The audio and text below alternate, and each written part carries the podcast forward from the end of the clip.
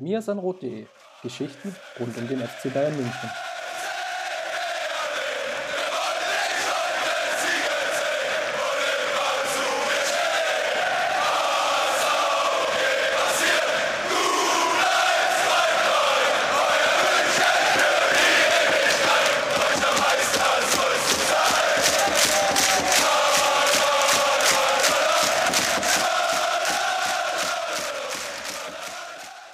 Servus und herzlich willkommen im Jahre 2022. Das hier ist immer noch der Mir ist ein Rot Podcast. Mein Name ist Christopher Ramm und ich habe den wunderbaren Justin Kraft an meiner Seite. Grüß dich. Servus Chris. Ja, Podcasts rund um den FC Bayern kommen und gehen, aber der Mir ist ein Rot äh, Kotzcast hätte ich jetzt fast gesagt. Mein Gott, das, ist, das geht ja wunderbar los hier im Jahr 2022. Nein, aber der Mir ist ein Rot Podcast bleibt bestehen. Und was ja auch bestehen bleibt, ist die Corona-Pandemie. Das wird uns jetzt heute in der Rückrundenvorschau ja mehr oder weniger, glaube ich, relativ stark beschäftigen. Lassen uns damit dann gleich mal einsteigen. Zuvor aber noch Kategorie Hausmitteilung. Vielleicht der eine oder andere hat es gar nicht mitbekommen, aufgrund der ganzen Corona-Push-Meldungen, die er bekommen hat von den einzelnen Spielern des FC Bayern, die betroffen sind, aus dem Bereich der Amateure oder rund um den FC Bayern. Oliver Battista Meyer hat die Münchner verlassen, ist zu Dynamo Dresden gewechselt, Dreijahresvertrag. Über die Ablösesumme wurde Stillschweigen vereinbart, wie es immer so wunderschön heißt, im, im Fußball-Floskeln-Deutsch. Ist ein Abgang, der den FC Bayern oder den Amateuren sicherlich wehtut. Ähm, ich glaube, für den Spieler selber ist es äh, sportlich nachvollziehbar. Wechselt von der vierten hoch in die zweite Liga, kann da versuchen, jetzt Fuß zu fassen bei einer Mannschaft, wo ja schon der ein oder andere Bayern-Spieler auch oder ehemalige Amateurspieler auch runtergekommen ist. Und er war natürlich jetzt einer der, und hört da gerne nochmal in die letzte Folge rein, auch einer der tragenden Säulen bisher in der Rückrunde, was für mich jetzt summa summarum vielleicht nochmal das Fazit stehen lässt. Man meint es jetzt mit dem Aufstieg vielleicht nicht mehr ganz so ernst, wenn du den, ja, vielleicht, oder sagen wir mal, zumindest einer der einer Top-3-Spieler vor dem, vor dem Beginn der Rückrunde dann ziehen lässt. Ich glaube, da gibt es ja so, so zwei Perspektiven hauptsächlich. Das ist einerseits die Perspektive ähm, ja, der, der Amateure und auch der Fans äh, der Amateure, die natürlich zu Recht sagen, äh, das kann ja nicht sein, dass schon wieder ein Leistungsträger den FC Bayern verlässt, äh, dass wieder jemand geht, der ähm, ja wirklich sehr wichtig auch für das Team war, mit dem auch gewisse Hoffnungen für den Aufstieg durchaus verknüpft waren. Ähm, dann gibt es sicherlich auch noch die Perspektive der Clubführung beziehungsweise der Verantwortlichen für die Transferabteilung des, äh, der Amateure ähm, und, und eben die Spielerpersonalie selbst, äh, wo man sicherlich auch zum Schluss kommen kann, ja, dann, dann geht man als FC Bayern vielleicht lieber mal einen Schritt zu auf, auf Oliver Battista Meyer, der jetzt auch keine einfache Zeit in den letzten Monaten und Jahren hatte ähm, und erfüllt ihm seinen Wunsch. Es gab ja schon Gerüchte, dass er eigentlich im vergangenen Sommer ähm, zum ersten FC Kaiserslautern äh, wechseln sollte. Ähm, das, ja, das hat sich dann nicht bestätigt. Er ist beim FC Bayern geblieben. Ähm, dass das jetzt nicht mehr ganz äh, das, das hoffnungsvolle Verhältnis zwischeneinander war, äh, war, glaube ich, offensichtlich. Ähm, ja, dass, dass er einfach auch viel zu viel äh, verloren hat in den vergangenen Jahren durch den unglücklichen oder durch die unglückliche Leihgabe einerseits ähm, in die Niederlande, aber dann andererseits eben auch durch Verletzungen, ähm, wodurch der FC Bayern dann einfach auch zum Schluss gekommen ist, ja, den Profis äh, wird er nicht mehr helfen. Da wird er, wird er nicht mehr reinwachsen. Äh, und dann ist man eben zum Schluss gekommen, man trennt sich. Die Frage war natürlich, wann. Äh, und da verstehe ich beide Perspektiven. Einerseits der Spieler, der vielleicht sagt, ja, vierte Liga ist mir dann doch ähm, ja, zu simpel irgendwie. Da, da werde ich unterfordert. Ich will mich weiterentwickeln. Ich will schauen, dass ich ein anderes Niveau bekomme. Ähm, und andererseits äh, eben auch die Fans, die sich darüber dann aufregen. Ähm, irgendwie ist beides wahr. Und deshalb ähm, ist das natürlich wieder so ein zweischneidiges Schwert, was man nicht irgendwie äh, ja, einseitig bewerten sollte. Ich glaube, vielleicht noch einen abschließenden Satz sportlich. Es ist natürlich so, dass du dich beim FC Bayern nur durchsetzen kannst, wenn du zu den Besten, der Besten, der Besten gehörst. Ja? Und als Jugendspieler ist das natürlich immer enorm schwierig. So Musiala bildet ja jetzt, wenn man so will, ja fast eine Ausnahme in den, in den letzten ja, knapp zehn Jahren. Die Geschichte von Thomas Müller, Schweinsteiger, Lahm. Es wird immer komplizierter, sich ja sukzessive vielleicht auch beim FC Bayern zu entwickeln. Und das ist natürlich gerade auf dieser Position der Außenbahn schwierig, weil das natürlich gerade die Positionen sind, die oder ja, die den Unterschied auch ausmacht in dem Spiel. Wer bereitet die Tore vor? Wer zieht die Gegner auf sich? Ähm, wer leitet dann auch Angriffe ein und spielt die entscheidenden Schlüsselpässe? Das sind halt häufiger auch die Flügelspieler. Und deswegen ist die Erwartungshaltung in dieser Position eben auch sehr, sehr hoch. Und dann hinzu kommt natürlich noch die komplette Defensivarbeit. Also das ist dann vom, vom Anforderungskatalog schon eine sehr anspruchsvolle Position. Und was ihm da vielleicht jetzt körperlich auch fehlt, ist in gewisser Weise auch natürlich die, die Schnelligkeit, dass er dann sich dann auch im 1 gegen 1 Duell vielleicht auch nochmal anderweitig durchsetzen kann. Vielleicht ist es auch eher ein Spieler, der vielleicht tendenziell in der Zukunft auch eher auf die Achterposition wandert. Dafür muss er aber auch nochmal körperlich zulegen. Also da gibt es so ein paar Baustellen, wo man einfach auch nachvollziehen kann, warum jetzt es beim FC Bayern jetzt an der Stelle einfach nicht gereicht hat. Aber gut, dann lass uns doch mal weiter schwenken. Wir haben ja aufgerufen zu einigen Fragen und wollten von euch wissen, ja, was ihr eigentlich von uns wissen wolltet. Das ist so ein Punkt, den hatten wir beide uns jetzt vorgenommen ähm, für das, das neue Jahr als einer unserer, als einer unserer Punkte, euch auch noch stärker mit einzubeziehen. Und deswegen hatten wir aufgerufen, ja, äh, fragt uns doch mal, was ist jetzt vielleicht auch noch irgendwie übrig geblieben aus dem letzten Podcast, wo wir ja viel über die Hinrunde gesprochen hatten und natürlich zum Teil auch schon Ausblick gewagt haben. Aber über was wollen wir denn reden? Und na, die erste Frage, die wir natürlich da bekommen haben, war, und die war sicherlich, glaube ich, zu dem Zeitpunkt noch nicht ganz ernst gemeint, ist aber jetzt dann in den letzten Stunden sehr ernst geworden. Wir nehmen am Mittwochabend auf, dem 5. Januar. Und zwar die Corona-Situation beim FC Bayern. Und das fing eigentlich historisch, lassen wir es jetzt vielleicht mal so aufdröseln, Justin, an, dass der FC Bayern eine Pressemitteilung rausgegeben hatte, kurz vor dem Trainingsstart. Ähm, lass mich jetzt nicht lügen, ob es am 31. oder am 1. war. Aber neben steht drin, ich habe es hier auch jetzt gerade nochmal offen. Ähm, Headline ist FC Bayern intensiviert Test- und Hygienemaßnahmen. Subheadline, und das ist sicherlich das Interessantere, Boosterimpfungen durchgeführt. Und in einem weiteren also wird so ein bisschen beschrieben, dass man so insgesamt mit dem Münchner Gesundheitsamt stärker zusammenarbeitet und so weiter und so fort und dass man auch testen will und Hygienemaßnahmen intensivieren will. Das ist natürlich jetzt erstmal relativ schwammig vom, oder logischerweise schwammig, weil es jetzt nicht im Einzelnen aufgeführt ist. Aber dann fällt nochmal der Satz von ähm, Professor Dr. Äh, Roland Schmidt, der seinerseits der, der Mannschaftsarzt beim FC Bayern ist, Zitat, mit der aktuellen Lage angepassten Hygienekonzept und der weiteren Teststrategie wollen wir das Risiko und Eintragung einer Corona-Infektion möglichst reduzieren und wollen dann auch auf die Kontaktsituation ähm, achten und dann weiter führt er nochmal aus. Alle Spieler, Trainer sowie Staffmitglieder, bei denen dies bereits möglich war, haben die Boosterimpfung erhalten. Die übrigen haben den genesenen Status oder sind geimpft. Also sprich, da, wo man geboostert haben könnte, hat man jetzt schon geboostert und das war jetzt so die, die Meldung jetzt, den, glaube ich, erstmal viel, viel Furore gesorgt hatte.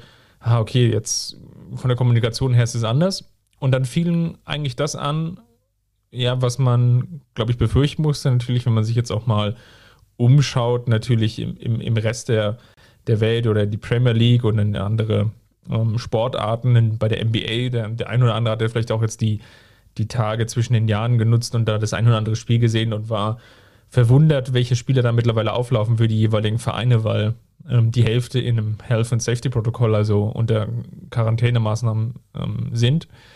Und was da ganz spannend ist, ist der Punkt, dass dann ja so nach und nach durchsickerte, dass es doch beim FC Bayern den, den einen oder anderen positiven Fall gab.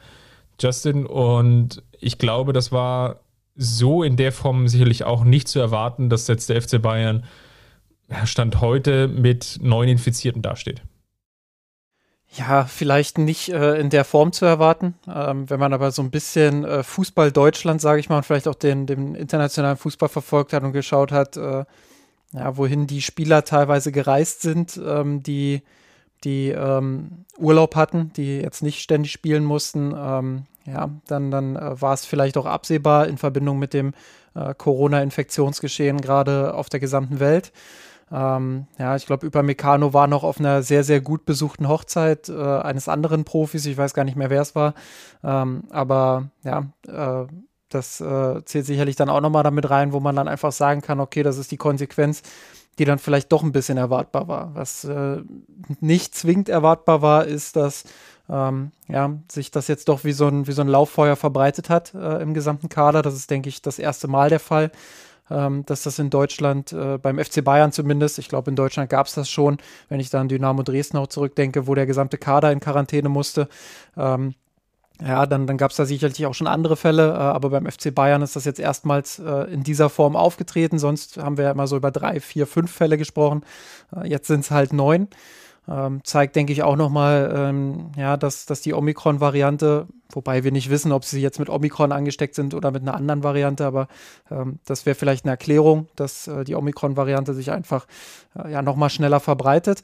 Ähm, aber ich glaube schon, dass man, dass man auch beim FC Bayern von dieser, von dieser Vielzahl an Fällen jetzt äh, durchaus äh, überrascht war und ein Stück weit auch überrumpelt wurde. Ja, es hat ja dazu geführt, dass der Trainingsstart ja auch verschoben wurde. Der war ja schon relativ spät angesetzt auf den 2. Januar, also wenn man so will, fünf Tage vor dem eigentlichen Start des Spielbetriebes, jetzt der am 7. Januar stattfinden soll, also am kommenden Freitag gegen Gladbach. Und der wurde dann schon um einen Tag hinausgezögert, weil man einfach noch eine weitere PCR-Testreihe durchführen wollte. Und ja, dann ploppten halt jetzt so sukzessive weitere Spiele auf. Also gehen wir sie einmal kurz nochmal namentlich durch. Neuer, Coman, Tolisso, Richards, Hernandez, Sané, Niangsu, Upamecano und seit heute Nachmittag Davis. Und ich glaube, der Fall Davis ist dahingehend nochmal spezieller, weil er ja bisher auch mit der Mannschaft trainiert hatte und natürlich dann auch mit den jeweiligen Spielern Kontakt hatte. Gibt auch ein Bild von, von ihm und Goretzka, wo sie Arm in Arm äh, aus dem Trainingsgebäude rauskommen. Ähm, also das, das ist noch nicht durch, wie man so schön sagt. Da ist die Messe noch nicht gelesen, genau. Also will, will sagen, da, da gibt es ja den, die, die ein oder andere Möglichkeit und zumindest, wenn es jetzt bei Davis sich um Omnicron handeln würde, dann gäbe es dann auch nochmal stärkere Kontaktbeschränkungen und Quarantäne und Isolationsregeln für die jeweiligen Spieler. Also da ist, glaube ich, noch viel im Unklaren ist natürlich jetzt auch regulativ, will ja der Bund oder beziehungsweise die Länder, die ja dafür dann zuständig sind, hier auch nochmal nachregeln. Die treffen sich aber auch erst am 7. Aber kurzum, der FC Bayern, und, und da müssen wir uns, glaube ich, jetzt nichts vormachen, ist mit der rein quantitativen Anzahl, sprich neun Spielern, de facto eigentlich auch nicht mehr spielfähig. Ja, das stimmt. Ähm, will noch ergänzen, äh, weil, weil wir jetzt über die Covid-Fälle gesprochen haben. Äh, Saar und Choupo-Moting sind beim, beim Afrika-Cup. Äh, Stanisic ist äh, gerade wieder im ähm, im, im, Wiederaufbautraining, sage ich mal. Also der hat irgendwie seine ersten Laufeinheiten absolviert nach seiner Verletzung. Also der wird auch nicht zur Verfügung stehen. Äh, und auch Goretzka und Süle ähm, sind eben fraglich, weil sie, weil sie erst seit kurzem äh, wieder trainiert haben, beziehungsweise Süle. Bei Süle wird diskutiert, äh, ob das vielleicht aktuell eine alte Verletzung ist, die wieder aufgebrochen ist. Also der war heute, Stand Mittwoch, 5. Januar, äh, auch nicht im Training. Ja, und dann hast du eben äh, eine Ausfallliste, die sehr, sehr beachtlich ist, äh, rund um die neuen Covid-Fälle. Ich will an der Stelle mal äh, aus den äh, aus der Spielordnung der DFL zitieren, weil ich glaube, dass das ganz wichtig ist, um zu verstehen, äh, worum es jetzt eigentlich geht, weil es wird ja über eine Spielabsage gegen Gladbach äh, diskutiert aktuell. Noch ist das alles nicht beschlossen. Gladbach geht davon aus, ähm, dass das Spiel stattfinden wird, hat aber auch gesagt auf der Pressekonferenz in Persona von Max Eberl, äh, dass der FC Bayern das Spiel gerne absagen würde. Äh, Hassan Salihamidzic hat sich heute gegenüber Sky, glaube ich, geäußert, ähm, hat gesagt, ähm, im Moment gibt es noch keinen Beschluss, dass das Spiel abgesagt wird. Insofern bereitet man sich gerade darauf vor, ähm, wie man das Spiel überhaupt absolvieren kann. Das heißt, äh, dass man überhaupt elf Spieler zusammenbekommt, um dieses Spiel zu absolvieren. Ähm, ja, ich denke, das wird in den nächsten Tagen dann auch entschieden. Ähm, jetzt der, der, Absatz aus, dem, aus der DFL-Spielordnung, ähm, der, glaube ich, entscheidend ist, nämlich unter, unter Punkt 3, Absetzung wegen Erkrankung von Spielern, ähm, wird dort äh, gesagt, ähm, zusätzlich ist zu prüfen, ob der antragstellende Club den ausnahmsweisen Einsatz von mehr als drei Amateuren Vertragsspielern in der Lizenzmannschaft beantragt hat. Ist dies nicht beantragt worden, muss dies gegenüber dem DFL e.V. begründet werden. Dem Antrag ist nicht stattzugeben, wenn mehr als 13, in Klammern bei erlaubten fünf Auswechslungen pro Mannschaft erhöht sich die Zahl auf 15, also hier ist hier die relevante Zahl 15, spielberechtigte Lizenzspieler und oder in der Lizenzmannschaft spielberechtigte Amateure Vertragsspieler zur Verfügung stehen. Unter diesen müssen sich mindestens sieben, in Klammern wieder, siehe oben, die Zahl erhöht sich dann auf neun, also ist neun relevant, äh, Lizenzspieler darunter ein Torwart befinden.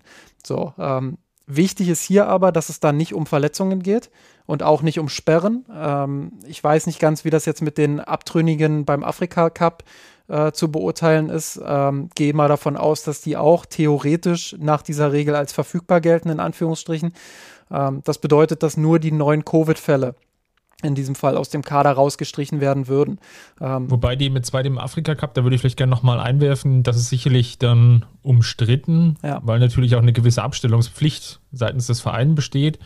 Kann natürlich sein, dass es dann wiederum nochmal einzelne Ausnahmen gibt und so weiter und so fort, aber das würde ich nicht ganz so stehen lassen oder da kann man zumindest, glaube ich, versuchen, da nochmal argumentativ dagegen zu halten. Klar, ich glaube, das ist äh, sowieso so eine Sache. Ähm, juristisch wird es da Spielraum geben. Ähm, darum geht es jetzt sicherlich auch in den Verhandlungen mit der, mit der DFL in den nächsten Tagen. Die Frage ist eben, wie werden diese 15 Spieler letztendlich definiert? Über die neuen brauchen wir nicht reden. Äh, der FC Bayern wird Stand jetzt, wenn nicht noch weitere Fälle dazukommen, wird er neun Lizenzspieler und darunter einen Torwart äh, zur Verfügung haben. Ähm, ich denke, wenn es nach Regelwerk geht, dann wird es um diese 15 Spieler gehen. Und da ist eben die Frage, wie definiert man was und ähm, ja, wie definiert man vor allem auch, dass die Amateure und die Jugendspieler aktuell im Urlaub sind. Ähm, wir haben jetzt äh, den Versuch, äh, mitbekommen, dass äh, Vidovic und ich glaube Schenk, wenn ich das richtig in Erinnerung habe, ähm, ja. also Schenk als Torwart, Vidovic als Angreifer, ähm, dass die ähm, mitmachen sollten, ähm, beziehungsweise dass äh, Vidovic, äh, glaube ich, sogar noch angeschlagen ist. Da war irgendwas. Ähm, Erkältung, ja. Ja, also auch eine Erkältung würde dementsprechend auch ausfallen. Ja, das ist, äh, das ist sicherlich eine prekäre Situation und dadurch, dass die Jugendspieler und Amateure im Urlaub sind, äh, ist natürlich die Frage, wie wird das dann definiert? Weil hier wird ja auch davon gesprochen, ähm, dass es eben auch um Amateure und Vertragsspieler geht, die zur Verfügung stehen würden, theoretisch ja, wie definiert das die DFL? Äh, sagt sie, äh, ja, die sind im Urlaub, das heißt, sie sind eben theoretisch nicht spielberechtigt? Oder sagt sie, ähm, ja, theoretisch könntet ihr die ja aus dem Urlaub rausholen und dann hättet ihr einen Kader? Ich ähm, glaube, das sind so die Aspekte und da gebe ich dir vollkommen recht, da muss jetzt hin und her diskutiert werden, da muss eben abgewogen werden, ähm, ja, was, was will die DFL vor allem, was ist deren Interesse, ähm, was will der FC Bayern, was ist deren Interesse? Ich glaube, Gladbach ähm, ja, hat schon Interesse daran, jetzt am Wochenende zu spielen, weil sie, weil sie irgendwo vielleicht die einfacheren drei Punkte im Blick haben, in Anführungsstrichen. Ähm, aber ja, die werden sich sicherlich auch nicht querstellen, äh, wenn dann der Beschluss da ist und gesagt wird, das Spiel wird abgesagt. Das kann ich mir nicht vorstellen. Ähm, zumal das muss man auch noch mal dazu erwähnen, ähm, der Terminkalender im Januar ja noch reichlich Optionen bietet, äh, dieses Spiel dann notfalls nachzuholen. Es ist jetzt nicht so, dass eine englische Woche nach der anderen folgt. Es ist nicht so, äh, dass es keinen Platz mehr gäbe, geben würde, dieses Spiel nachzuholen.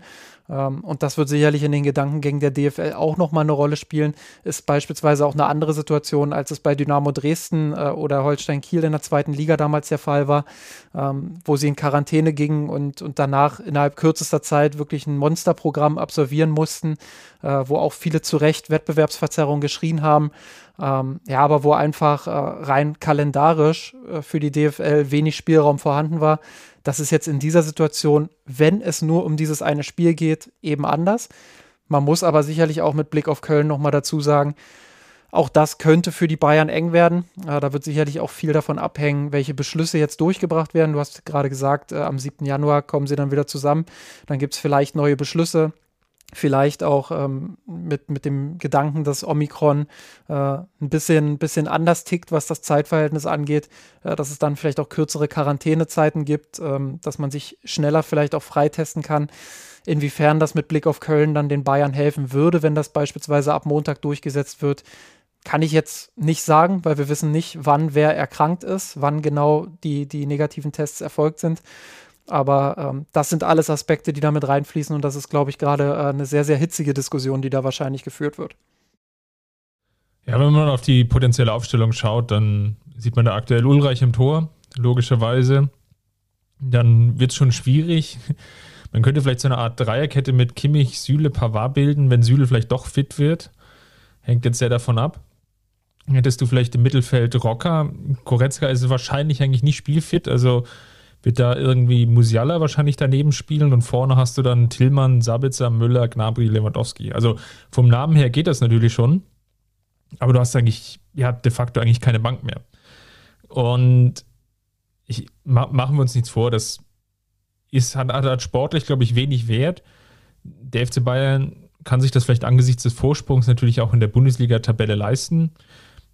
Und ja, auf der anderen Seite natürlich ist das ja eigentlich auch ein Live-Spiel. Also Teil des neuen rechte Pakets ist es ja, dass es ja durchaus mehr Live-Spiele gibt. Ähm, Sat 1 hat jetzt am kommenden Freitag wieder das Live-Spiel, deswegen findet die Partie auch am Freitag um, um 20.30 Uhr, äh, 20 Uhr statt. Nicht, nicht 20.45 Uhr, 20.30 Uhr statt. Und ja, die Frage ist natürlich auch, wie viel Druck kommt da vielleicht auch von den jeweiligen Rechteinhabern Richtung DFL? Wie viel Druck kommt dann auch vielleicht von anderen Vereinen? Die ja das jetzt vielleicht sogar oder denen das jetzt sogar ganz gelegen kommt, dass es jetzt den, den einen oder anderen Ausfall gibt. Zum anderen ist es natürlich auch so, dass es ja mit Leipzig auch einen zweiten Verein gibt, der relativ stark mittlerweile betroffen ist. Andere Bundesliga-Vereine werden jetzt ähnliche Situationen kommen und wir haben jetzt schon in der Premier League gesehen, dass es irgendwann dieser Punkt erreicht ist, wo man eigentlich de facto nicht mehr um, um über Spielabsagen hinwegkommt. Den zweiten Aspekt würde ich auch noch gerne mal in die Diskussion mit einwerfen. Und zwar ist der, der Gesundheitsschutz der Spieler.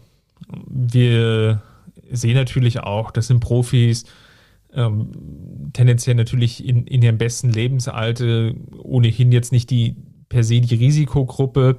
Nichtsdestotrotz gibt es durchaus den einen oder anderen Spieler, der ja, mit den Folgeerscheinungen auch zu kämpfen hat. Und da besteht immer noch ein gewisses Restrisiko. Wir haben jetzt auch gesehen bei Kimmich und Choupo-Moting, dass sie ja eine gewisse Ausfallzeit hatten, jetzt ähm, vor der oder zum, zum Ende der Hinrunde. Wir sehen auch ein Beispiel Jonathan Schmid vom SC Freiburg, der lange Zeit jetzt Probleme hatte, eigentlich auch wieder auf Richtung, Richtung Profisport zu kommen. Und dieses Restrisiko, das würde ich jetzt nicht, nicht außer Acht lassen oder nicht unter den Teppich kehren, sondern ich finde das eigentlich schon ein Punkt, wo man natürlich auch jetzt seitens der, der Verantwortlichen sich fragen muss, ja, wie weit können wir jetzt diesen Bogen überspannen und in, in, in, welches Risiko schicken wir eigentlich auch die Vereine, indem wir eben diesen Spielplan ja jetzt auch vielleicht durchpeitschen.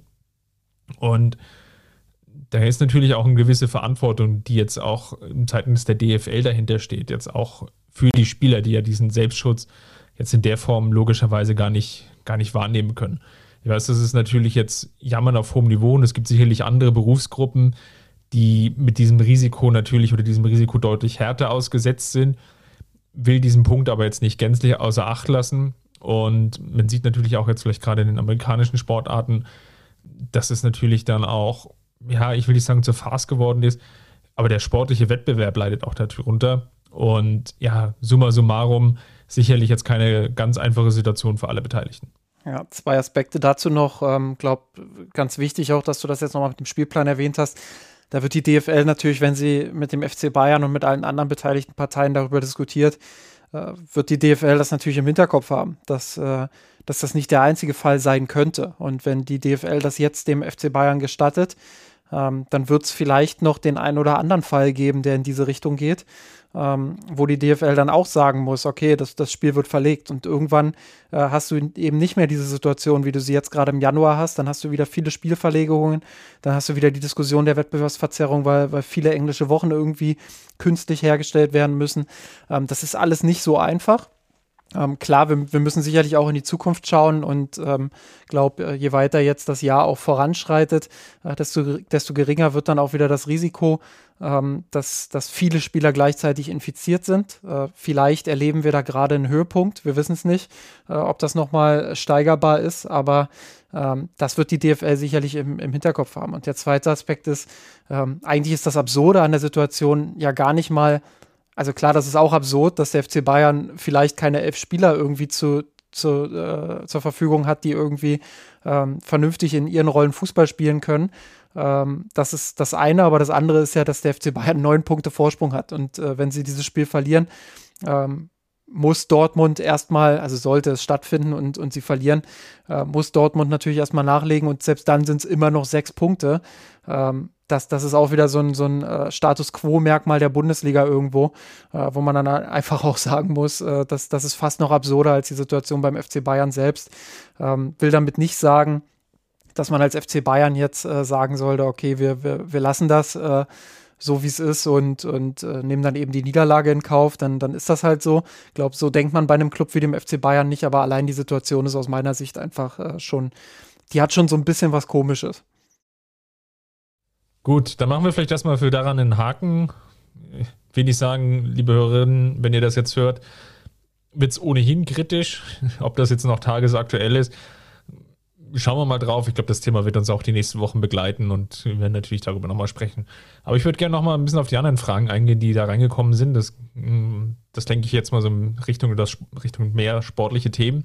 Justin, und die erste Frage, die hatten wir das letzte Mal so ein bisschen andiskutiert, aber ähm, lass uns mal drüber sprechen. Ähm, Joe-1 hat bei uns in der Kurve gefragt. Nehmen wir mal an, Kimmich und Koretzka sind beide fit. Wer glaubt ihr, setzt sich als dritter Mittelfeldspieler durch? Sabitzer, Tolisso, Rocker. Also es geht wahrscheinlich um die Frage, wer ist jetzt vielleicht dann der erste Spieler dahinter, wenn wir jetzt mal davon ausgehen, dass Müller ja mehr oder weniger als der dritte formale Spieler, der jetzt im Mittelfeld aufgestellt ist, ja gesetzt ist, äh, vorausgesetzt, wir sehen die Standardformation von Julian Agelsmann in den nächsten Wochen. Und dann wäre jetzt so die Frage, wer ist dahinter jetzt die, die Nummer, ja, die, oder sagen wir mal, die erste Option, so würde ich es jetzt mal formulieren und die Frage von Joe etwas umformulieren. Ja, ähm, wenn ich, also ich würde das, glaube ich, aus zwei Richtungen einmal beantworten. Ähm, aus zwei Richtungen einmal, schon klar. Ähm, nämlich einerseits, ähm, wenn alle in absoluter Topform sind, dann äh, sehe ich Marcel Sabitzer mit, mit Vorzügen. Ähm, beziehe mich da vor allem auf seine Leistungen, die er, die er in Leipzig gezeigt hat. Äh, wo ich einfach glaube, dass er ein ziemlich komplettes Paket als Mittelfeldspieler mitbringt, sowohl im strategischen, taktischen und technischen Bereich, ähm, als auch gegen den Ball, wo er durchaus sehr robust sein kann und viele Zweikämpfe auch holt. Äh, plus eben noch das äh, Goodie mitbringt, dass er vorne durchaus torgefährlich ist ähm, und äh, mit beiden Füßen irgendwie gut kann. Ähm, also das ist schon ein sehr, sehr kompletter Spielertyp. Vielleicht nicht in allen Facetten seines Spiels absolute Weltklasse, aber in der Summe eben ähm, so komplett, dass man sagen muss, äh, der könnte auch durchaus in einem, in einem, Champions League Halbfinale oder in einem Champions League Finale äh, reinrotiert werden, wenn es denn notwendig ist. Ähm, insofern wäre er dann meine Nummer eins. Ja, und danach äh, kommt so ein bisschen drauf an, welchen Spielertyp man braucht. Wenn Goretzka ausfällt, äh, würde, meine, würde meine Wahl dann schon auf Tolisso fallen ähm, wenn, wenn Kimmich ausfällt äh, und, und Sabitzer eben nicht zur Verfügung ist beispielsweise, ähm, dann würde ich eher auf Rocker gehen. Also ähm, alle in Topform, dann äh, Sabitzer als Nummer 3 und Tolisso und Rocker teilen sich da irgendwie so eine Position, wo dann die Frage ist, welchen Spielertypus braucht man jetzt äh, für welche Gegebenheit. Ähm, wenn ich jetzt aber nach der Form der Hinrunde gehe, beziehungsweise mich äh, das noch weiter einschränke und sage jetzt in den letzten Spielen, äh, wo man ja Tolisso und ähm, Rocker durchaus häufiger dann auch sehen durfte. Ähm, dann würde ich Rocker tatsächlich auf die Eins setzen. Ja, weil er für mich äh, das interessantere Spielerprofil mitbringt. Äh, insbesondere dann, wenn Kimmich fehlt, ähm, finde ich, ist er, ist er ein sehr, sehr spannender Spieler, ähm, dessen Entwicklung mich einfach reizen würde. Bei Tolisso habe ich das Gefühl, wir haben alles gesehen. Wir wissen, was er kann, wir wissen, was er nicht kann. Ähm, ist sicherlich äh, eine solide Option aber ich würde ihn dann, glaube ich, eher nicht als, als dritte Option sehen, sondern ähm, eher hinter Rocker. Und bei Sabitzer muss man ganz klar sagen, er hat bisher sein Versprechen noch nicht eingelöst. Äh, haben wir auch oft genug drüber gesprochen, will ich jetzt gar nicht so in die Tiefe äh, gehen, aber ja, der, der wäre da für mich äh, aktuell, wenn ich nach Form gehe, hinten dran. Ich glaube, so kann man es perfekt zusammenfassen. Ich wüsste gar nicht, was ich ergänzen sollte. Ich würde vielleicht noch einen Punkt noch mit reinbringen, aber auch nur, damit ich jetzt was gesagt habe. Und zwar, dass Rocker, glaube ich, in den letzten Spielen, wo jetzt ja auch regelmäßig gespielt hat, durchaus gezeigt hat, dass er näher dran ist. Also man hatte ja lange Zeit das Gefühl, dass der ganz schön weit weg ist von der Mannschaft. Und jetzt in den Partien Wolfsburg, Stuttgart war schon zu sehen, dass es durchaus eine Option ist. Und lange Zeit hat er diesen Status nicht mal gehabt, Option zu sein. Und von daher bin ich völlig bei dir, was du gesagt hast, würde nur diese kleine Ergänzung noch einschieben. Der Joe hat übrigens dann noch weiter gefragt, ähm, wo wir denn Musiala sehen. Das ist sicherlich eine ganz spannende Position, weil wir jetzt natürlich nur die drei Namen ähm, behandelt haben. Aber da ist natürlich auch die Frage, Achter, Zehner oder Flügel. Eher Zehner, würde ich sagen. Ähm, weiß nicht, wie du das dann gleich siehst, aber ich würde sagen eher Zehner mit der Aushilfsoption auf den, auf den Außenbahnen. Äh, bedeutet, wenn, wenn er außen gebraucht wird, dann kann er das auch gut spielen, aber ich sehe seine Stärken schon eher äh, in den Halbräumen und im Zentrum, äh, wo er seine Beweglichkeit einfach wunderbar ausspielen kann, Verbindungen knüpfen kann, äh, in kurze Dribblings gehen kann, immer wieder auch eine Anspielstation ist äh, und auch Torgefahr entwickelt. Ähm, glaub, da ist er, ist er gut aufgehoben. Ähm, Achterposition gefällt er mir nicht so, ehrlich gesagt, ähm, weil ihm da das Körperliche fehlt, gerade gegen den Ball. Ähm, hat er meiner Meinung nach noch viel aufzuholen. Ich äh, glaube, das war auch ein Grund dafür, dass er nicht von Beginn an der Saison so viel gespielt hat und dass er auch unter Flick das ein oder andere Mal außen vor war. Ähm, da muss man, glaube ich, ganz ehrlich sein und sagen, ähm, er zockt da ganz viel gegen den Ball, er ist durchaus engagiert, aber äh, so richtig clever und so richtig ähm, körperlich stark ist er eben nicht. Ähm, es ist immer eine Gratwanderung. Mal denkt man sich, boah, jetzt, jetzt macht er da riesen Fortschritte äh, und gewinnt die Bälle, aber äh, durchaus zuverlässig. Und dann in der nächsten Aktion, da habe ich eine Aktion äh, noch besonders im Kopf, äh, springt er irgendwie zur Seite, weil er die Hoffnung hat, dass der Pass in diese Richtung geht und der Gegenspieler läuft quasi ohne Bedrängnis an ihm vorbei.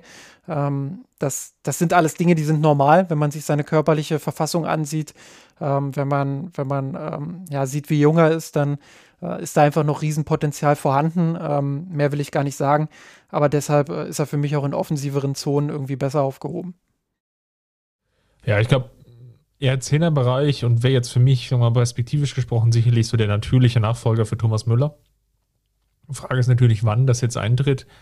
Gerade weil Thomas Müller ja gefühlt die letzten Wochen und Monaten natürlich immer besser geworden ist schon 15 Vorlagen geliefert in der Bundesliga alleine in der Hinserie, was natürlich ein überragender Wert ist und natürlich auch ein ganz wichtiger Faktor ist, alleine von seiner Art auf dem, dem Platz zu agieren. Das ist ja quasi fast wie ein Spielertrainer da unterwegs. Von daher ist das jetzt sicherlich nicht in der ganz nahen Zukunft, aber perspektivisch ist das sicherlich dann, dann die Rolle, die jetzt er am ehesten ausführen kann. Kann natürlich sein, dass es, wenn er, wenn er körperlich mal zulegt, dass es dann vielleicht ein Stück nach hinten geht, in so eine Achterrolle rein, wo er dann einfach aus dem Zentrum sehr gut agieren kann. Ich glaube, Flügelposition ist aufgrund des Dribblings natürlich nicht schon naheliegend, aber dadurch, dass er sich so auf, auf dem ganz engen Raum sehr gut bewegen kann und die, die Ballkontrolle auch hat, ist es eigentlich ein Spieler, der prädestiniert dafür ist, jetzt wirklich auch im Zentrum zu spielen. Kommt natürlich auch ein bisschen auf den Gegner dann an. Ne? Also was, was ist gerade gebraucht? Ähm, wir haben ja unter Nagelsmann jetzt auch einige Spiele gesehen, wo die Bayern äh, mit einem Sechser agiert haben, ähm, der, der für den Spielaufbau dann fast komplett alleine zuständig war, wo der Achter dann ohnehin sehr, sehr weit nach vorn geschoben hat. Ähm, ja, das, das kann ich mir auch vorstellen, dass er dann mal solche, solche Rollen irgendwie übernimmt. Aber im Endeffekt ist das ja auch sowas ähnliches wie Zehner. Also ähm, ja, dementsprechend äh, kommt es ein bisschen auch darauf an, gegen wen der FC Bayern spielt. Da der Transfermarkt ja offen hat, waren das jetzt auch Fragen, die jetzt euch auch sehr beschäftigt haben. Fangen wir mal mit Mehmet68 an. Die, die Frage haben wir von verschiedenen ähm, Personen, Nutzern ja, in, in, in verschiedener Art und Weise bekommen. Aber fangen wir mal, oder ich, ich greife jetzt mal seinen Punkt raus. Er, er, schrieb, im Sommer werden voraussichtlich neben Süle auch Ginter und Rüdiger ablösefrei auf dem Markt sein.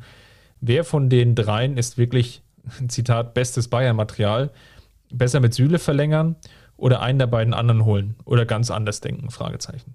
Ja, die, die Frage leite ich gleich mal an dich weiter. Diesmal darfst du vorlegen. Ja, schwierige Frage. Ich glaube, was wir bei Rüdiger gesehen haben, ist, dass er unter Thomas Tuchel eine sehr, sehr gute Entwicklung genommen hat. Und sicherlich auch einen maßgeblichen Beitrag dazu geleistet hat, dass Chelsea ja, den, den Champions League-Sieg einfahren konnte und sich natürlich jetzt auch in der Liga wieder stärker oben etablieren konnte. Es reicht noch nicht für ganz oben, aber sie sind näher rangerückt. Ähm, ja, Ginter tue ich mich ehrlicherweise schwer. Also ich sehe natürlich, dass er ein gewisses Potenzial hat in der Zweikampfführung und auch eine gewisse Übersicht im Spielaufbau. Ich habe aber da auch immer die Auftritte der Nationalmannschaft vor Augen, wo er meist natürlich nur als Rechtsverteidiger agiert und dann eine Vielzahl von Flanken einfach irgendwo hinfliegen, nur nicht ähm, zu den jeweiligen Mitspielern. Und da weiß ich nicht so richtig, ist das jetzt ein Spieler, der dich jetzt als, als FC Bayern jetzt weiterbringt?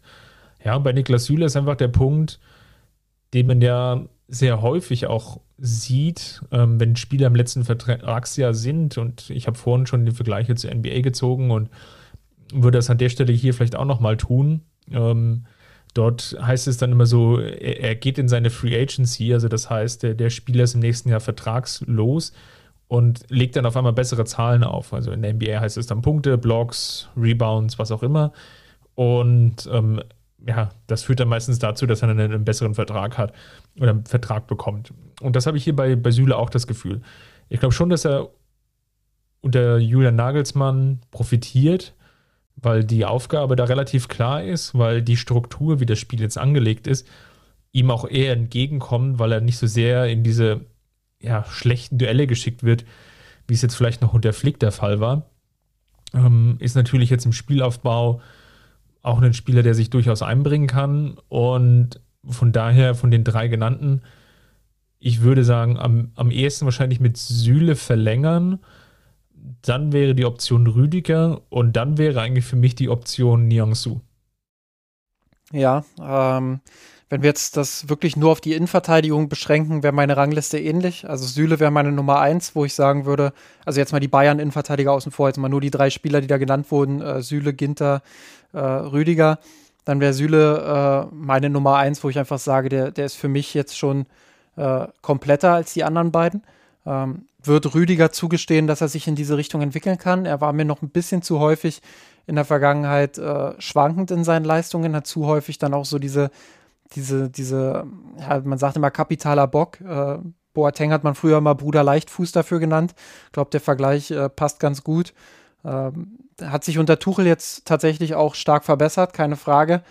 Ähm, ja, aber ähm, ist noch nicht ganz äh, auf dem Niveau, äh, das Süle jetzt gezeigt hat, wenn er beim FC Bayern äh, zumindest unter Nagelsmann jetzt gespielt hat. Ähm, da fand ich ihn persönlich sehr stark. Dadurch, dass er jetzt häufig außen vor war, ähm, hat es nicht so geklappt, äh, dass, er, dass er häufiger gespielt hat. Aber für mich äh, hinter Hernandez klar die Nummer zwei gewesen. Ähm, ja, das, äh, das wäre so meine Rangliste. Ginter dann auf drei, wo ich dir vollkommen zustimme, bin ich mir nicht sicher, äh, ob das, ob das Bayern-Material ist letztendlich. Äh, Traue ihm auch einiges an Entwicklungssprüngen zu. Ist aber dann doch eher jemand für die Breite, glaube ich, im Bayern-Kader.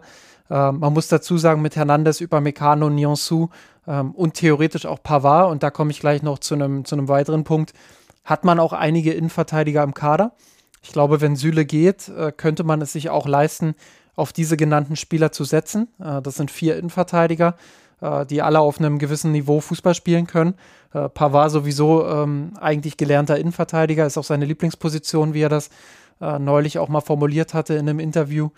Ähm, kann mir vorstellen, dass man dann sagt, äh, wir ziehen Pavard wieder ins Zentrum und äh, suchen dann vielleicht jemanden für die rechte Außenbahn ähm, und schauen, dass da vielleicht ein, ein, Rechtsverteidiger kommt, der den Anforderungen von Julian Nagelsmann ein bisschen, bisschen mehr entspricht. Ähm, ja, das, das wäre sicherlich auch eine Möglichkeit, diesem, äh, diesem Ganzen so ein bisschen zu entgehen. Aber man muss auch sagen, äh, dadurch, dass Rüdiger und Ginter natürlich beide ablösefrei sind, klar, da wird dann Handgeld dazukommen, da wird äh, ein gewisses Gehaltspaket dazukommen. Ähm, aber dadurch, dass sie ablösefrei sind, sind sie natürlich in gewisser Weise dann auch attraktiv für die Bayern. Dann rutschen wir mal positionstechnisch ein bisschen nach vorne. Und zwar hat CJ76 uns gefragt, meine Frage, was passiert nach Lewandowski? Und wann rechnet ihr mit diesem Szenario? Ist, glaube ich, eine Frage, die viele umtreibt. Man, man hört da tatsächlich auch immer Unterschiedliches. Das muss man, muss ja. man auch dazu sagen. Äh, bin ja jetzt auch ein, ein paar Jährchen auch äh, unterwegs im, im Medienbereich äh, rund um den Fußball. Und ähm, je nachdem, mit welchem Reporter oder Journalisten du, du gerade sprichst, ähm, kommen immer auch ein bisschen andere, ein bisschen andere Informationen dort und ein bisschen andere Tendenzen. Ähm, gibt immer so die eine Seite, die sagt, eigentlich will er schon seit Jahren weg, also äh, wartet eigentlich nur auf die Gelegenheit, um nochmal den einen großen Deal äh, durchzubringen. Dann gibt es äh, wieder welche, die sagen, ähm, ja, sein, sein Berater setzt ihm diese, diese Gedanken ins Ohr. Eigentlich ist es der Berater, der diesen Wechsel noch möchte, ähm, um, um einfach ähm, ja, die Marke Lewandowski nochmal zu pushen. Ähm, bei Lewandowski zählt sicherlich auch nochmal die Ballon d'Or-Geschichte so ein bisschen rein. Man muss ganz klar sagen, ähm, die letzten Jahre haben gezeigt, wenn du in der Bundesliga performst, dann reicht das nicht. Ähm, haben wir ja auch drüber gesprochen. Bundesligaspieler äh, haben einfach eine viel, viel geringere Chance, diesen Titel zu gewinnen, diesen individuellen Titel, ähm, als, als Spieler aus La Liga oder eben der Premier League. Ähm, und dann gibt es eben jene, die noch sagen, ähm, ja, das, das ist alles, das sind alles Luftnummern. Äh, natürlich äh, gab es da immer mal wieder auch Interesse. Aber der Mann fühlt sich wohl in München, er fühlt sich wohl bei den Bayern. äh, und äh, ist sogar oder es ist sogar eine Möglichkeit, dass er seine Karriere dort beendet. So und äh, im Endeffekt hast du dann mit fünf Journalisten gesprochen und bist genauso schlau wie vorher, weil äh, das sind halt die Argumente, die ähm, ja, die durchaus Sinn ergeben für jede Position, aber wohin die Tendenz jetzt geht, ja, weiß keiner. Äh, wenn, wenn ich tippen müsste, ja, dann würde ich sagen, er verlängert nochmal. Und ähm, ja, dann, dann wird man sehen, ob er seine Karriere dort beendet, weiß ich nicht. Das, das kommt ein bisschen auch darauf an, ähm, ja, ob er sein Leistungsniveau halten kann. Ähm, aber und vor allem auch eine Frage der Alternativen. Wen kann der FC Bayern stattdessen vielleicht auch verpflichten? Äh, und wann kommt vielleicht auch der Punkt, wo die Bayern sagen, jetzt müssen wir diesen jungen Spieler, den müssen wir vielleicht verpflichten, unabhängig davon, wer das jetzt ist, äh, weil, weil der das Potenzial hat. Ähm, ja, das, davon wird das alles abhängen, aber ich glaube, er wird tatsächlich nochmal verlängern. Äh, das ist so meine Tendenz. Ich glaube, die Diskussion entspringt natürlich vor allem jetzt dem Faktum, dass bekannt wird oder bekannt wurde, dass Erling Haaland eben diese Ausstiegsklausel in Höhe von rund 70, 75 Millionen hat, was natürlich ja, Corona hin oder her doch ein Stück unter dem Marktwert des Spielers liegt und ähm, dadurch natürlich jetzt auch für den FC Bayern interessant wird, weil es dann auch vom, vom Gesamtpaket her zumindest noch vorstellbar ist, dass der FC Bayern das stemmen kann. Und das ist, glaube ich, so diese Suppe, die da jetzt natürlich immer so am, am Köcheln ist. Die Frage, die also im Raum steht, ist, müsstest du jetzt nicht eigentlich, und das ist jetzt eher so dieses klassische, glaube ich, Fußballmanager-Denken, und das meine ich jetzt gar nicht abwerten, sondern einfach dieses klassische Fußballmanager-Denken, ja, ich muss jetzt eigentlich, den, den Spieler muss ich ja jetzt austauschen. Ne? Also jetzt die Ausstiegsklausel, die muss ich ja ziehen. Und ja, wenn ich dann halt irgendwie Lewandowski noch habe, dann, dann ist auch gut, aber wenn er geht, dann, oder wenn ich den Verkauf kriege, auch gut. Und das greift aber ein bisschen kurz aus, aus meiner Sicht.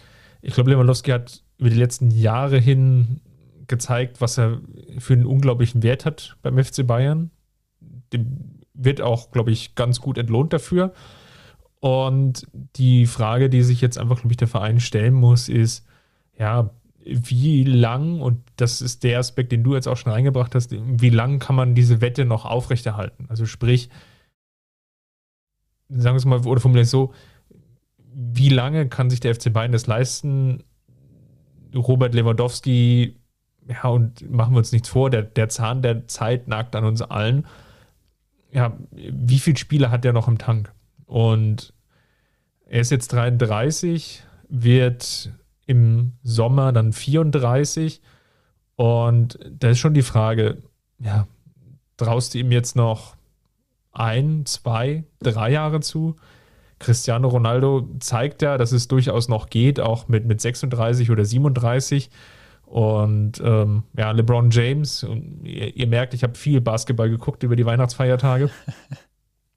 der, der legt jetzt fast die besten Zahlen seiner Karriere auf und der ist jetzt auch unlängst 37 geworden. Also das ist durchaus noch möglich, auch in dem in An- Abführungsstrichen höheren Alter dann die Leistung zu bringen. Die Frage ist natürlich, ja, was ist da realistisch?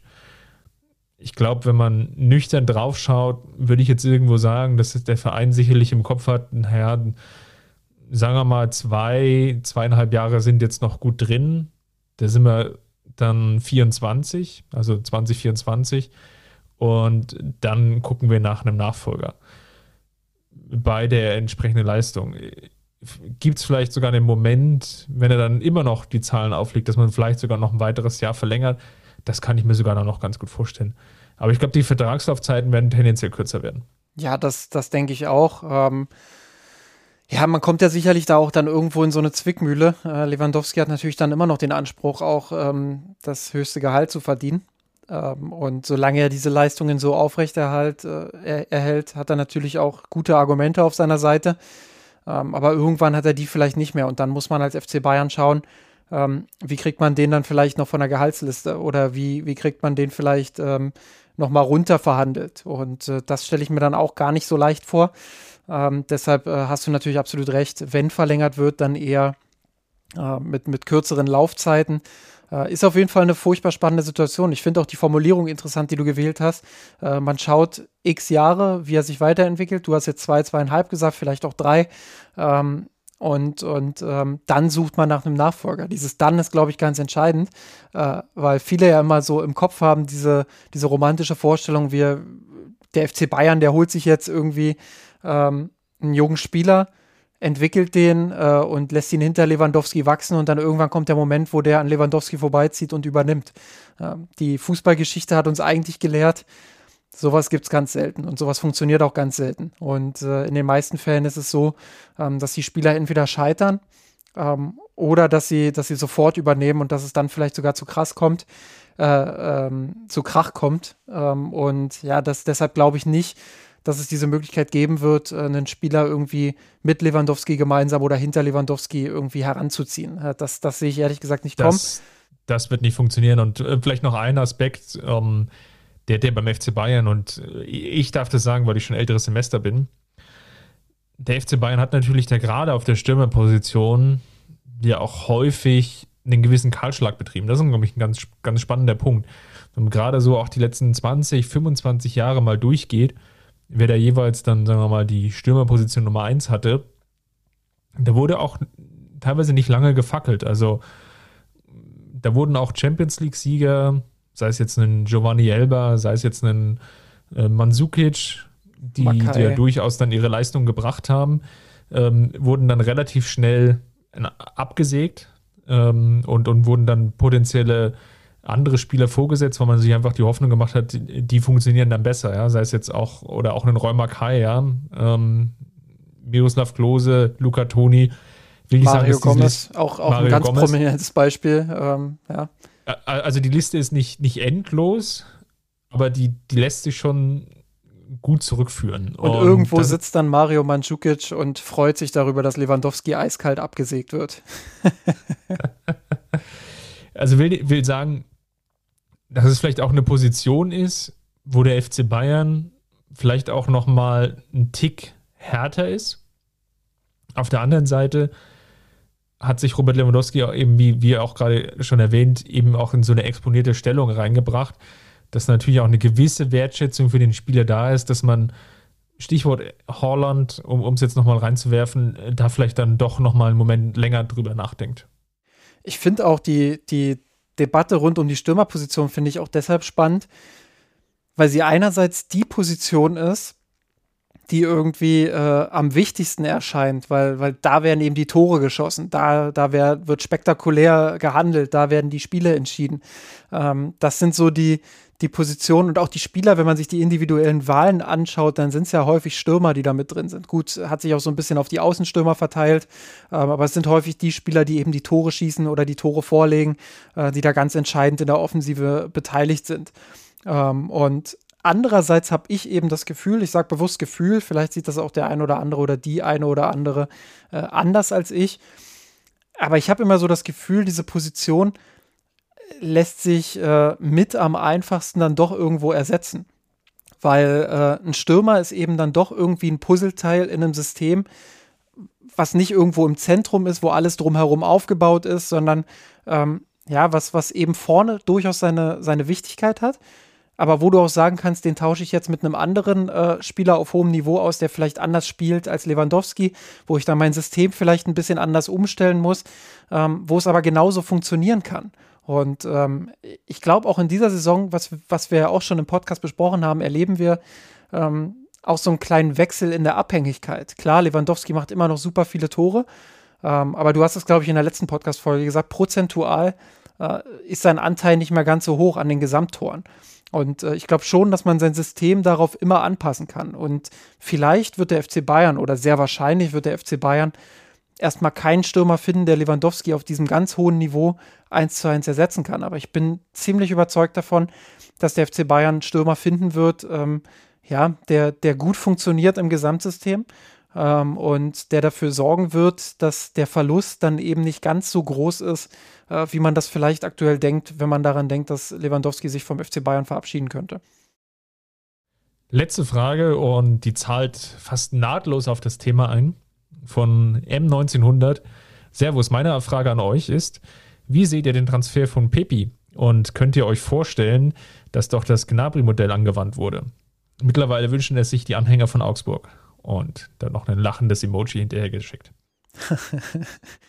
du hast dich ja jetzt für Spox.com, ähm, hast ja einen Artikel dort veröffentlicht ähm, über den Spieler, dass er natürlich jetzt ein, ja, schon eine, eine Halbgeschichte, der Spieler aus den USA, 18 Jahre, also korrigiere mich, wenn ich irgendwo falsch liege, vom FC Dallas, dem Partnerverein des FC Bayern, ja.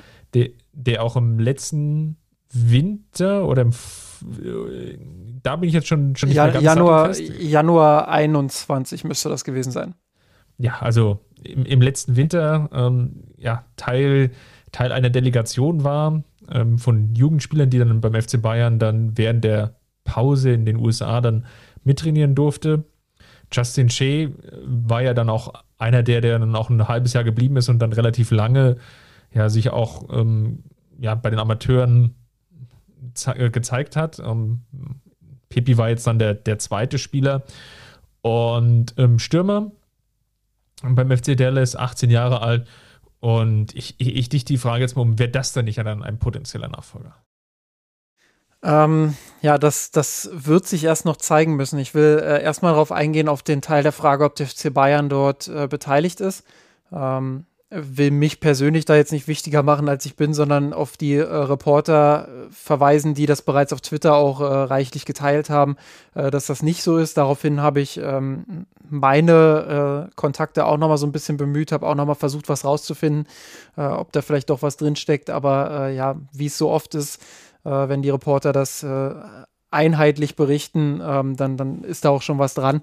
Ähm, meine Kontakte konnten mir da auch nichts anderes sagen. Ähm, also ähm, gehe ich erstmal davon aus, dass der FC Bayern da nicht mit drin steckt, ohne das aber abschließend beantworten zu wollen. Ähm, weil wie oft haben wir erlebt, dass dann doch mal das Überraschende passiert ist und äh, dann doch kein Reporter davon mitbekommen hat.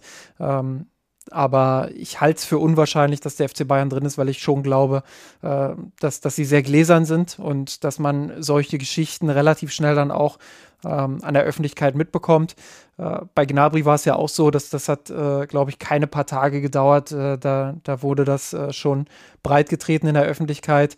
Ähm, auf der Vorstellungs-PK von Werder Bremen damals äh, wurde, wurde Bremen in Person von Frank Baumann befeuert mit Fragen in diese Richtung. Es hatte dann schon teilweise gar nichts mehr mit dem Spieler zu tun, sondern äh, ging nur darum, äh, Bremen irgendwie dazu zu bringen, dass sie, dass sie sagen, dass äh, der FC Bayern das eigentlich äh, gestemmt hat. Ähm, damals hat Bremen sich in so einer unwürdigen Nummer dann irgendwie versucht, da rauszuziehen und zu, zu sagen, ja, das ist nicht so, aber später kam dann eben raus, dass es doch so ist. Ich glaube, wenn es so wäre bei Pepi, dann würden wir davon jetzt schon was hören. Ähm, Genau, und was das Spielerische vielleicht, angeht, ja. Vielleicht als eine Ergänzung, was natürlich noch denkbar ist, muss ja jetzt gar nicht so ein Modell wie in Bremen sein, sprich, dass der FC Bayern da irgendwie mit der Ablöse beteiligt war, also finanzieller Natur, sondern es kann natürlich auch sein, dass es dann ja, beim Spieler wiederum ja gewisse Ausstiegsklauseln gibt, wo es dann heißt, ja, wenn die, dieser und jener Verein anklopft, dann darf ich gehen für, für diese oder jene Ablösesumme. Ja, das ist natürlich auch immer möglich bekanntestes Beispiel ist, glaube ich, aber eher Richtung Sportvorstand, ähm, Matthias Sammer, der das ja dann auch öffentlich irgendwie ähm, klar hatte, dass er so eine, so eine, Vereinbarung mit dem DFB hatte, wo er seinerzeit ähm, engagiert war. Ja, wenn der FC Bayern anklopft, dann bin ich weg.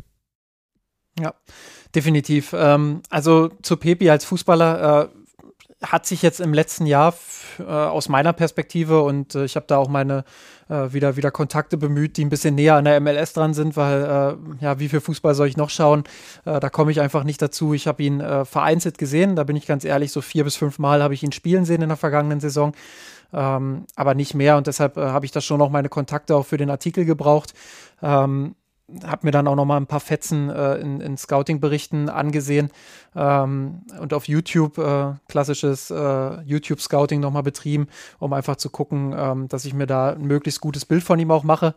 Ähm, für mich hat er sich in den letzten oder im, im letzten Jahr in der MLS zu, zum größten Talent entwickelt, was, was da so rumgelaufen ist. Das war nicht unbedingt absehbar. Ähm, ja, jemand, jemand aus den USA, der das regelmäßig schaut, hat mir auch gesagt, ähm, ja, Talent, ja, das, das war immer klar, aber ähm, dass er jetzt in dieser Saison so explodieren würde, ähm, hat man nicht erwartet. Ähm, hat jetzt in 31 Einsätzen zwar nur in Anführungsstrichen 13 Mal getroffen und drei Vorlagen gegeben, äh, war aber immerhin an 108 oder alle 128 Minuten an einem Treffer beteiligt. Ich glaube, zur Einordnung ist auch wichtig, dass der FC Dallas ähm, in der West Conference dort ähm, ja nur Platz 11 belegt hat von 13 Teams. Also ähm, gibt dort keinen Abstieg, aber, aber in Deutschland wäre das halt äh, der Relegationsplatz, wenn man das so umrechnen möchte. Ähm, dementsprechend ähm, ist es natürlich für einen Stürmer dann auch in so, einer, in so einer Mannschaft schwer, Tore zu schießen und abzuliefern. Und dafür hat er eben wirklich auch einen sehr, sehr guten Job gemacht, ähm, ist ein sehr kompletter Spielertyp. Ähm, wird oft mit Robert Lewandowski ver verglichen, was, was die Anlagen angeht, also was so dieses Spielerische angeht, dass er sich viel im Mittelfeld auch am Spiel beteiligt, dass er körperlich stark ist, ähm, dass er technisch stark ist, ähm, dass er einfach viele Fähigkeiten mitbringt, mitbringt, dass er im Abschluss auch gut ist, ähm, wird aber da gewaltig aufpassen, äh, ihm dieses Potenzial eines Robert Lewandowskis jetzt schon zu unterstellen. Ähm, weil dafür hat er einfach noch zu wenig gezeigt. Dafür ähm, ist der Niveauunterschied zwischen den USA und Deutschland einfach immer noch zu riesig. Ähm, wie oft haben wir erlebt, dass Spieler, die aus, dem, äh, aus solchen Ligen kamen, äh, dann in, in den Top-Ligen eben gescheitert sind. Ähm, deshalb wäre ich da sehr, sehr vorsichtig, was diese Bewertung angeht und auch vorsichtig, was die Entwicklung möglicherweise in Richtung FC Bayern angeht. Ähm, was man sagen kann, äh, auch das ist vielleicht eine, eine Gemeinsamkeit mit Robert Lewandowski, äh, zumindest zeitweise bei Robert Lewandowski war es ja auch der Wunsch, irgendwann zu Real Madrid zu kommen. Ähm, das ist auch Pepis Wunsch, das hat er mal irgendwann in einem Interview sehr, sehr deutlich gesagt, dass er irgendwann für Real Madrid spielen will. Ähm, ja, dass das nicht in Stein gemeißelt ist. Ich glaube, das haben viele Spieler schon bewiesen. Ähm, aber er hat Ambitionen, er hat Talent, ähm, er hat ein gewisses Komplettpaket in seinen Anlagen. Ähm, man sollte allerdings nicht zu viel erwarten und nicht zu früh zu viel erwarten.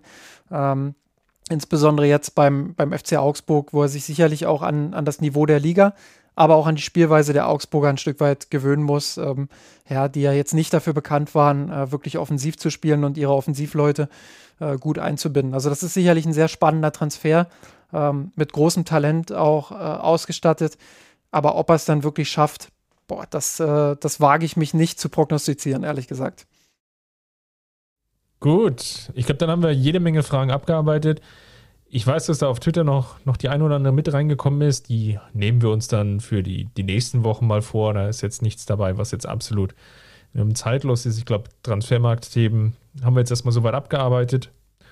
Falls es euch natürlich ähm, gefallen hat und so gut gefallen hat, dass ihr davon irgendwie oder dass ihr das gerne weitererzählen wollt, dann hinterlasst uns doch gerne eine 5-Sterne-Bewertung bei iTunes. Das hilft uns dort einfach gesehen zu werden unter der Apple Podcast-App. Dann ansonsten empfehlt natürlich gerne jetzt zum Rückrundenstart natürlich den, den Podcast dann nochmal euren Freundinnen oder Bekannten, ähm, ja, im, im, Fanclub oder wo auch immer. Ähm, das hilft einfach ja, uns weiter, Tick mehr Reichweite haben. Ja, und natürlich könnt ihr uns auch gerne finanziell unterstützen, wenn ihr sagt, ja, das ist so gut, den, den will ich sogar noch mein, mein teuer erspartes Geld hinterher werfen, dann tut das gerne unter patreon.com slash mirsenrot. Ansonsten, Justin, glaube ich, werden wir nächste Woche dann wieder ausführlich was zu diskutieren haben. Und das, da bin ich mir ziemlich sicher, unabhängig davon, ob das Spiel nun stattfindet oder eben nicht stattfindet. Ja, rund um den FC Bayern gibt es immer viel zu diskutieren. Das, äh, da, da werden wir uns die Themen schon rausziehen. So sieht's aus. Und dann, äh, ja, glaube ich, kann allen nur gesagt sein, euch nochmal ein frohes neues Jahr und vor allem bleibt gesund und ja, wir hören uns dann nächste Woche. Bis dahin, macht's gut, Servus. Servus.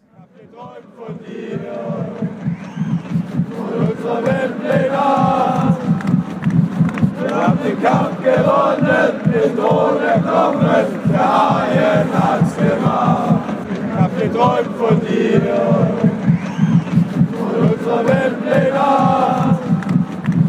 Wir haben den Kampf gewonnen, den Thron erklommen, der Haien hat's gemacht. Ich hab geträumt von dir, von unserer Weltpläne. Wir haben den Kampf gewonnen, den Thron erklommen,